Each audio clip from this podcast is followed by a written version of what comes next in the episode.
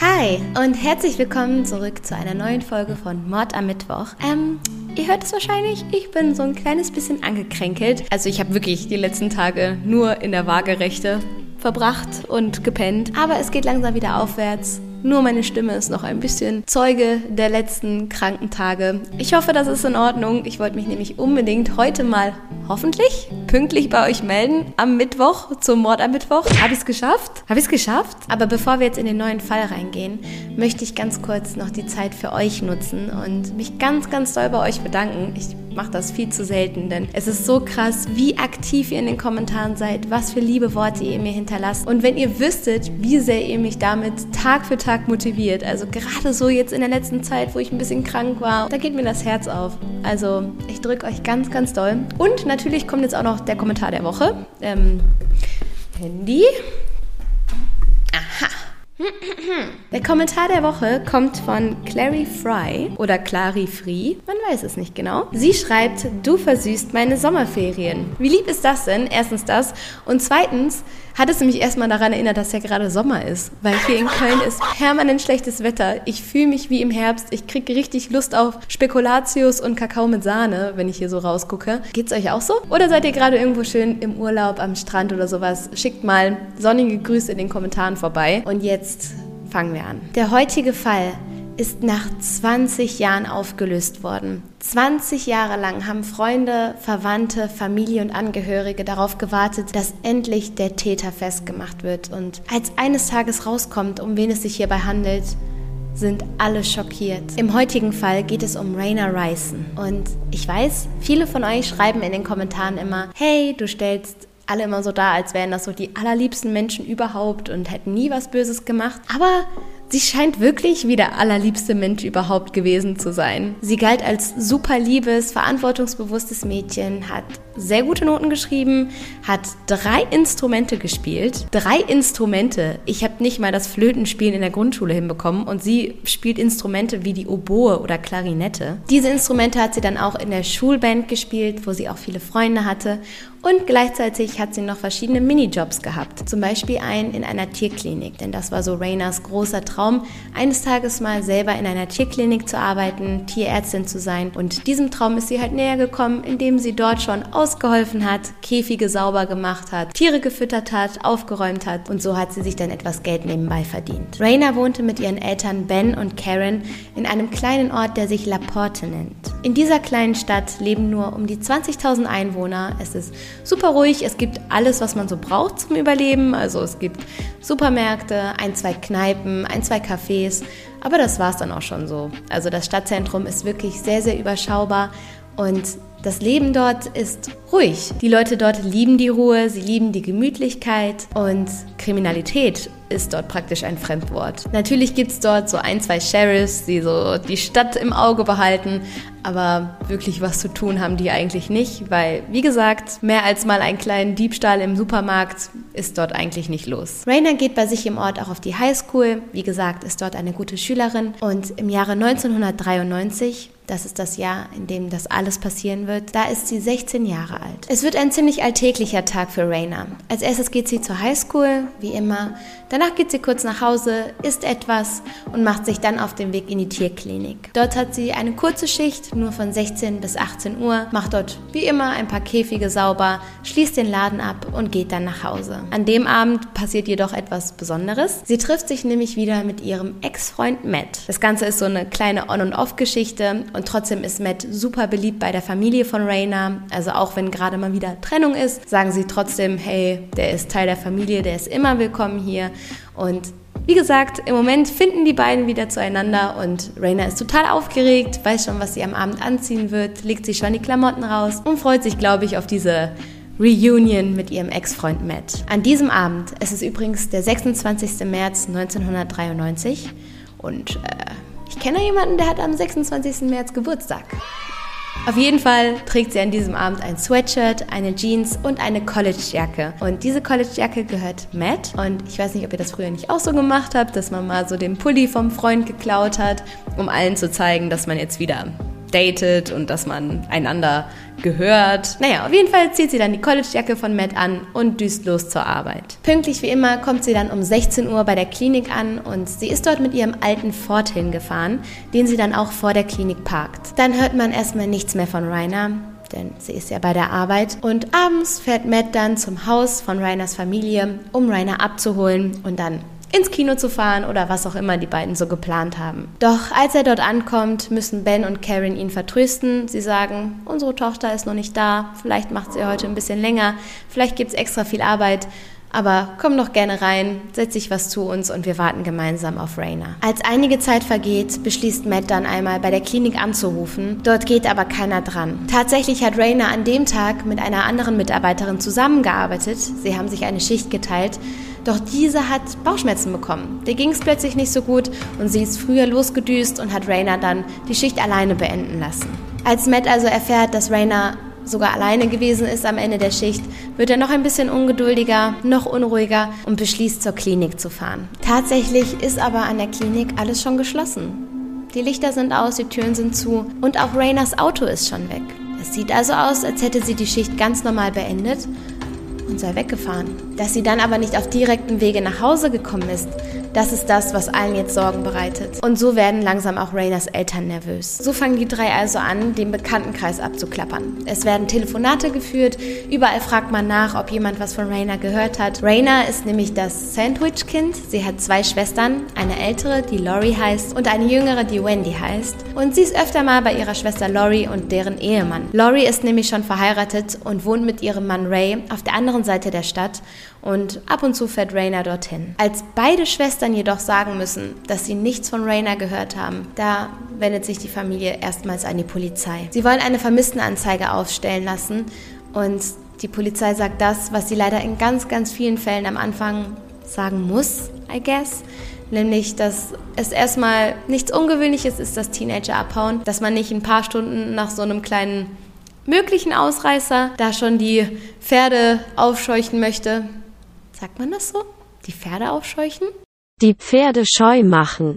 Deutsch ist schon so eine, so eine Sache, ne? Naja, auf jeden Fall sagt die Polizei, hey, wenn wir jedes Mal, wenn irgendein Teenie gerade wieder abgehauen ist, um mit irgendwelchen Freunden im Gebüsch Bier zu trinken, wenn wir da jedes Mal eine Welle machen würden, dann würden wir sonst nichts mehr auf die Reihe kriegen. Von daher tut's uns leid. Der Ernst der Lage wird der Polizei jedoch sehr schnell schon bewusst. Denn innerhalb der nächsten Stunden und der nächsten Tage wird Rainers Familie dafür sorgen, dass sich ein riesiger Suchtrupp zusammenfindet, dass alle anfangen, Geld zu spenden, so dass man eben für Hinweise auch bezahlen kann. Also da sind Bäckereien, da sind Sportclubs, da sind äh, Sponsoren, die nicht genannt werden wollen. Alle fangen an, Geld zu sammeln, damit man sagen kann, hey, für jede Hilfe gibt es hier die und die Summe. Das heißt, der ganze Ort ist involviert, alle sind bemüht, verteilen Flyer, spenden nicht nur Geld, sondern eben auch Zeit, um bei der Suche zu helfen. Nach den ersten Aufrufen nach Hinweisen in den Medien und durch die Polizei gibt es dann schon bald zwei Spuren. Das heißt, Zeugen haben unabhängig voneinander dieselbe Geschichte bestätigt,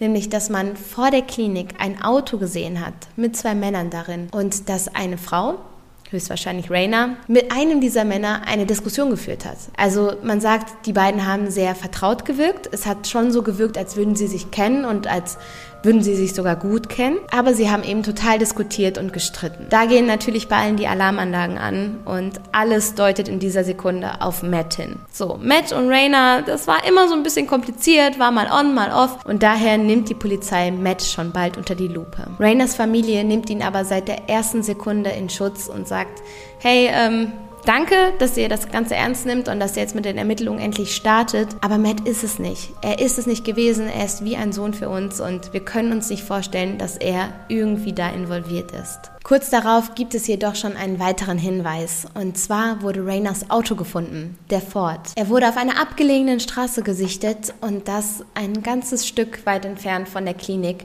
und vor allen Dingen nicht auf direktem Weg zur Wohnung. Also zunächst konnte sich keiner denken, was der Wagen da gemacht haben soll, wie er da hingekommen sein soll, denn das ist keine von Rainers Route. Und trotzdem, als man hinfährt, bestätigt sich der Verdacht, es ist Rainers Auto. Und das Ganze sieht so aus, als hätte sie eine Panne gehabt. Irgendwie ist die ganze Szene plötzlich verlassen worden. Die Türen stehen noch auf, da fliegt der Schlüssel noch rum, vorne ist eine Haarklammer, die zerbrochen worden ist, dann hinten alles chaotisch, alles Chaos. Es sieht halt aus, als hätte sie einen Motorschaden gehabt oder ein technisches Problem gehabt und man hätte ihr Auto so mäßig auseinandergenommen, um da irgendwie zu helfen. So wurde kein technischer Defekt am Auto gefunden. Man hat später dann noch Mechaniker dazu geholt, die das bestätigt haben. Das Ganze könnte entweder eine Entführungsszene sein, denn auch ihr Portemonnaie zum Beispiel ist einfach dort liegen gelassen worden, oder aber jemand hat bewusst versucht, hier einen Unfall oder einen Autoschaden darzustellen. Im nächsten Schritt wird natürlich das Auto durchsucht. Es wird von oben bis unten auf den Kopf gestellt, ohne wirkliche neue Erkenntnisse. Und ihr müsst euch vorstellen, wie unglaublich frustrierend das immer und immer wieder für die Familie ist. Es vergehen teilweise Tage, Stunden, Wochen ohne jeden Fortschritt und jedes Mal, wenn man einen neuen Hinweis hat, führt der irgendwie wieder ins Leere und ihr werdet merken, das wird sich erstmal durch den gesamten Fall ziehen. Und wie gesagt, auch hier keine DNA, keine Blutspuren, keine Haare, keine Waffe, nichts, nada. Eine weitere Sache, die dann jedoch auffällt, ist ein Siegelring. Und zwar ist es ein Ring von der Laporte High School, also von der High School, auf die Matt geht, aber Rainer eben auch gegangen ist. So ein Ring ist hinten im Auto gefunden worden, im Erste-Hilfe-Kasten. Und da sagen natürlich alle wieder, hey, ähm, Sollen wir uns nicht nochmal Matt angucken? Doch der kann sehr schnell beweisen, dass es sich nicht um seinen Ring handelt, denn in seinem Ring ist eine Gravur drinne. Die ist in dem Ring im Auto nicht zu finden. Tatsächlich meldet sich aber schon bald der Besitzer des Rings. Es ist Jason Tips. Jason ist tatsächlich auch sowas wie eine Art Ex von Rainer, wobei die beiden sich halt damals, irgendwann so in der sechsten Klasse oder so, mal für sechs Monate gedatet haben. Und ja, wir wissen ja alle, wie das so ist, wenn man da mal so verknallt war in der sechsten Klasse, ist so die Frage, wie ernst zu nehmen das ist. Auf jeden Fall hat Jason Rayner wohl mal dabei geholfen, ihr Radio im Auto zu reparieren. Und dabei habe er den Siegelring ausgezogen, habe ihn kurz hinten ins Auto gelegt, damit er nicht zerkratzt oder was. Und ihr eben beim Radio geholfen. Und das sei die ganze Geschichte dahinter. Mehr, mehr ist da nicht. Tatsächlich ist Matt aber nicht so gut auf Jason zu sprechen. Er sagt nämlich, hey, Jason war immer in Rainer verknallt, auch wenn das damals nur so eine Kindergartenbeziehung war, so war er trotzdem immer emotional involviert in allem, was Rainer anging. Und jetzt, wo ich mit Rainer zusammen bin, ist er total eifersüchtig auf mich, ist gemein zu mir, ist abweisend zu mir und ich kann ihn nicht ab. So. Das war so Matt's Statement zu Jason. Und tatsächlich war Jason überall eher so als Unruhestifter bekannt. Irgendwann ist er dann auch von der Highschool geflogen, hat hier und da so kleinere Straftaten begangen. Also ja, er war so ein bisschen der Antagonist in der ganzen Geschichte. Trotz der eleganten Erklärung, die Jason dafür hatte, dass der Ring im Kofferraum lag, hat man ihn natürlich noch weitergehend befragt. Hat man noch gecheckt, ob er denn ein Alibi hat für den Abend des 26. März. Und Jason hatte Alibis, jede Menge davon. Der hat so viele Sachen an einem Abend gemacht, wie ich im ganzen Juli nicht gefühlt. Er hat nämlich zuerst Nachhilfe gegeben bei zwei kleinen Mädels, die Misty und Jamie hießen. Dort hat er Naturwissenschaften und Mathematik Nachhilfe gegeben was alle schon ein bisschen verwundert hat, weil wie gesagt, er ist damals von der Highschool geflogen und auch nicht unbedingt mit guten Noten aufgefallen, weshalb alle so waren, wie verzweifelt seid ihr, wenn ihr Jason um Nachhilfe bittet? Aber das ist eine andere Story. Danach ist er von einem Freund abgeholt worden und man hat Fuchsjagd gespielt. Da dachte ich mir jetzt auch erstmal, Fuchsjagd, das klingt unschön, aber tatsächlich scheint es ein ziemlich lustiges Spiel gewesen zu sein. Ich bin super schlecht im Erklären von Spielen, aber es geht folgendermaßen, dass jeder in seinem Auto sitzt und einer ist der Fuchs und der fährt vor. Und keiner weiß, wo sich dieser Fuchs befindet. Ab und zu gibt er aber per Walkie-Talkie Hinweise über seinen aktuellen Standort und die anderen müssen dann versuchen, schnellstmöglich hinzufahren. Nachdem diese Fuchsjagd ein paar Stunden lang gespielt wurde, ist er anschließend noch zu einem Freund. Dort hat man noch DVDs geguckt und irgendwann, schon fast am nächsten Morgen, ist er dann nach Hause gekommen. Als die Polizei nachhakt, bestätigen alle diese Alibis und ja, so viel zu Jason. Ohne jede weitere Hinweise geht die ganze nächste Zeit weiter, bis irgendwann die Familie beschließt, das Ganze zu America's Most Wanted zu bringen. Das ist so die amerikanische Version von Aktenzeichen XY und sie sagen, hey, Polizei ist involviert, die ganze Stadt weiß Bescheid, wir kommen hier gerade nicht weiter, wir müssen größer denken, wir müssen mehr Leute erreichen und so wird der Fall dort ausgestrahlt. Und tatsächlich mit Erfolg, denn kurz darauf geht ein Anruf ein, dass man die Jacke gefunden hat. Die College-Jacke, die Matt gehört, die Rainer aber so stolz immer trägt, um zu zeigen, dass sie seine Freundin ist. Und diese Jacke ist nochmal sechs Meilen vom Auto entfernt gefunden worden. Dort hängt sie in einem Gebüsch und das Ganze wirkt so, als sei sie dort entsorgt worden, als habe jemand im Vorbeifahren sie aus dem Fenster geworfen oder dort eben versteckt. Was den Ermittlern dabei direkt ins Auge fällt, ist, dass es sich dabei um eine Gegend handelt, die man bis vor kurzem noch durchsucht hat. Am Abend davor ist man noch durch diese Gegend gewandert und hat eben nach Beweisen gesucht, nichts gefunden und am nächsten Tag hängt dort plötzlich diese Jacke.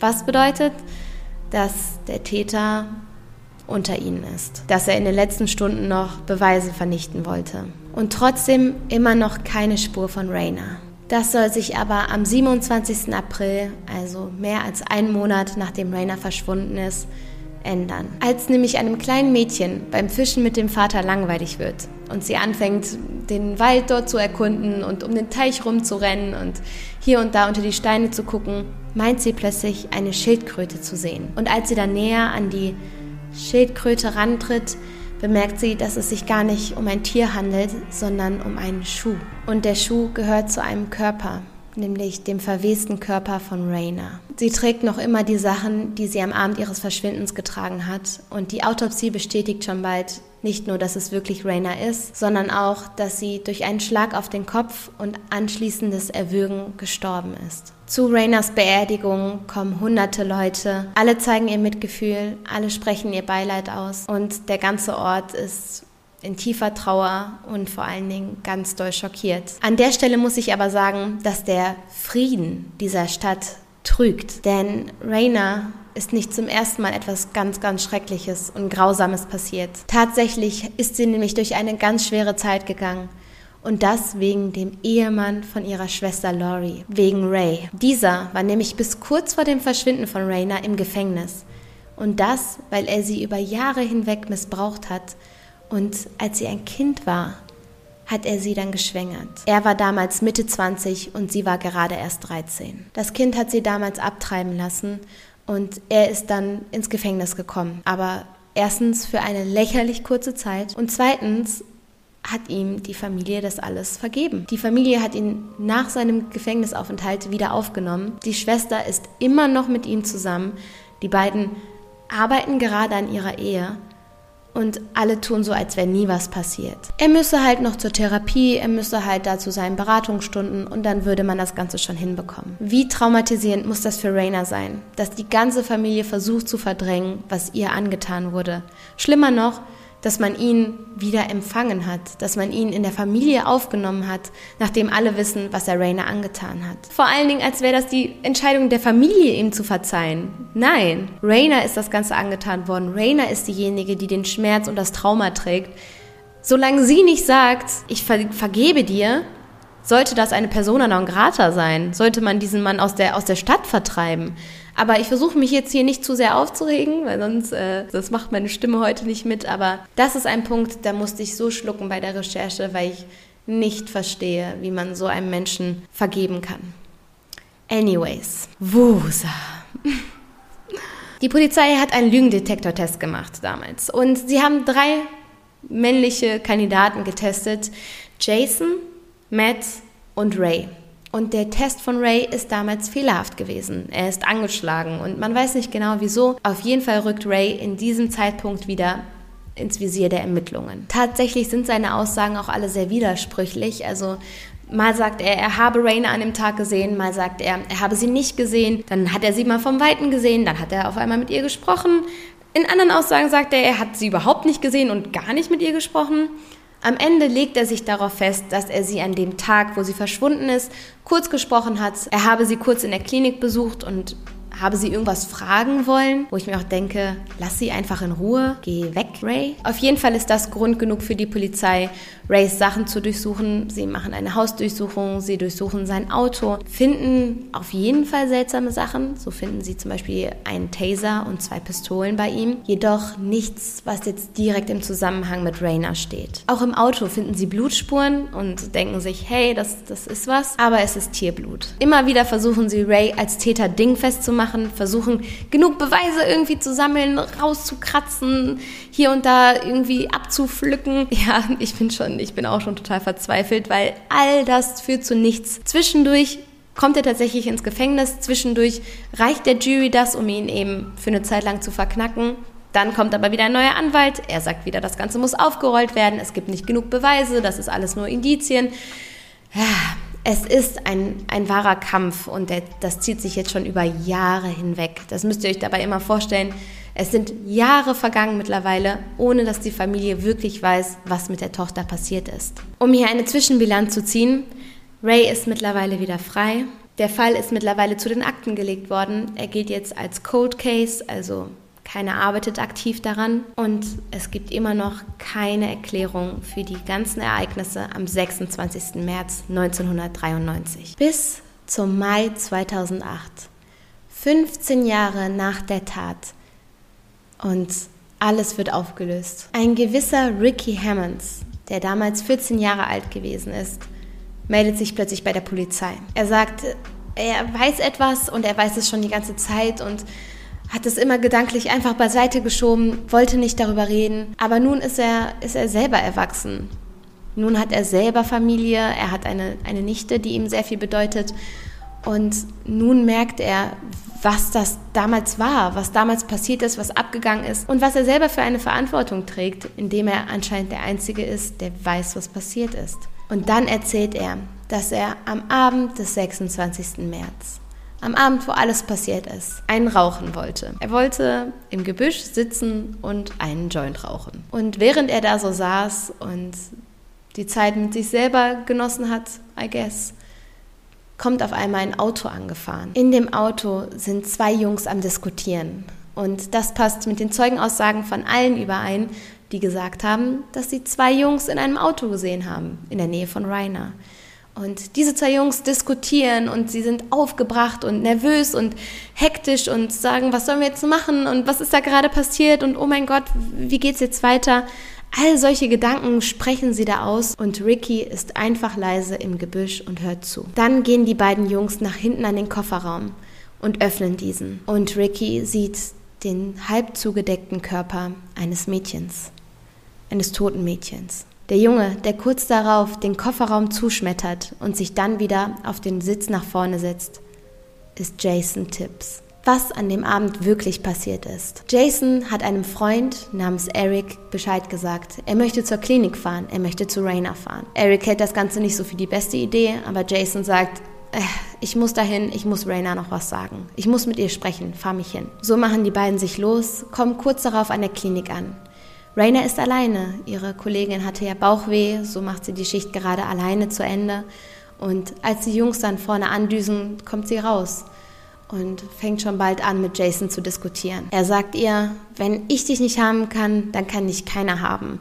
Gib mir noch eine Chance, wir gehören zusammen. Vergiss Matt, wer ist Matt? Wir beide, wir sollten zusammen sein. Gib mir eine Chance, setz dich ins Auto, lass uns reden. Ich denke mal, dass Rainer einfach vermeiden wollte, dass da in der Klinik so eine Aufruhr entsteht und alle halt sehen, wie sie da am Diskutieren ist. Auf jeden Fall setzt sie sich dann zu Eric und Jason ins Auto und die drei fahren weg. Im Auto wird aber dermaßen heftig weiter diskutiert, dass Rainer irgendwann schreit, halt das Auto an, ich halte es nicht mehr aus, ich will wieder zurück zur Klinik, ich will meine Schicht beenden, dann will ich Matt sehen und lass mich in Ruhe. Und als sie dann aus dem Auto rausspringt, überkommt es Jason, er rennt ihr hinterher, packt sie, die diskutieren noch kurz doch dann schlägt Jason sie schon auf den Kopf und als sie zu Boden geht, erwürgt er sie dann. Nachdem die beiden den Körper des Mädchens dann in den Kofferraum gelegt haben und kurz an einem Gebüsch halten, um zu diskutieren, wie man jetzt weiter fortfährt, entscheiden sie sich dafür, Raina in einen Teich zu werfen. Und jetzt kommt der krasseste Teil, der Teil, der mich wirklich umhaut, nämlich alle Alibis waren gefaked. Ich habe keine Sekunde daran gedacht, dass Jason wirklich hinter dieser Tat stecken könnte, weil er so viele Alibis hatte. Und die Polizei bietet Eric dann Immunität an. Sie sagen, hey, wenn du uns alles verrätst, was passiert ist an dem Abend, dann ähm, bist, du, bist du fein raus. Wir wollen einfach nur Jason dingfest machen. Und Eric erzählt dann eben alles. Unter anderem auch, dass, wie gesagt, alle Alibis fake waren, weil es alles Kinder waren. Jason hat auf alle einen unglaublichen Einfluss gehabt mit seiner rauen Art, mit seiner Brutalität. Man wusste, der ist so ein, ein zwielichtiger Typ. Und dann geht er eben zu den kleinen Mädels und sagt, hey, ich habe hier Nachhilfe gemacht und das werdet ihr sagen. Und genau so haben sie es dann auch gesagt. Und bei der Fuchsjagd später, keiner kann sich daran erinnern, Jason gesehen zu haben. Aber man hat ihn im Walkie-Talkie gehört, also sind alle davon ausgegangen, dass er schon dabei gewesen ist. Als die Polizei auf Jason zugeht, als sie ihn verhaften, wohnt er noch immer im selben Haus wie damals, als das alles passiert ist. Er ist mittlerweile verheiratet und Familienvater und sitzt jetzt im Gefängnis. Auf ihn warten 40 Jahre Gefängnisstrafe und nach mindestens 20 Jahren kann er versuchen, auf Bewährung freizukommen. Und so schließt sich der heutige Fall. 20 Jahre nach dem Verschwinden von Rainer konnte man den Täter endlich ausmachen. Wahnsinn. Also mich lässt das komplett sprachlos. Ich habe auf gar keinen Fall mit diesem Ende gerechnet. Ich habe nicht damit gerechnet, dass es die ganze Zeit einen Zeugen gegeben hat, der alles wusste. Und da habe ich auch überlegt, was ich getan hätte. Aber ich kann verstehen, dass wenn man sehr jung gewesen ist und das Ganze dermaßen, das ist ja auch unglaublich gruselig, was da passiert ist. Und die ganze Stadt steht Kopf und dass man da dann sich nicht traut, zur Polizei zu gehen, ist das verständlich? Ich weiß es nicht. Auf jeden Fall wird mich das Ganze noch ein bisschen mitnehmen. Ich denke auf jeden Fall an Raina. Es tut mir so leid, dass wieder mal aus so emotionalem Teenager-Dasein so eine schreckliche Tat begangen wurde. Und ich hoffe, dass sie ihren Frieden gefunden hat. Und für euch hoffe ich, dass ihr einen schönen Abend habt, dass es euch allen gut geht, ihr euch gedrückt fühlt und wir uns beim nächsten Mal wiedersehen. Macht's gut und bis dann. Tschüss!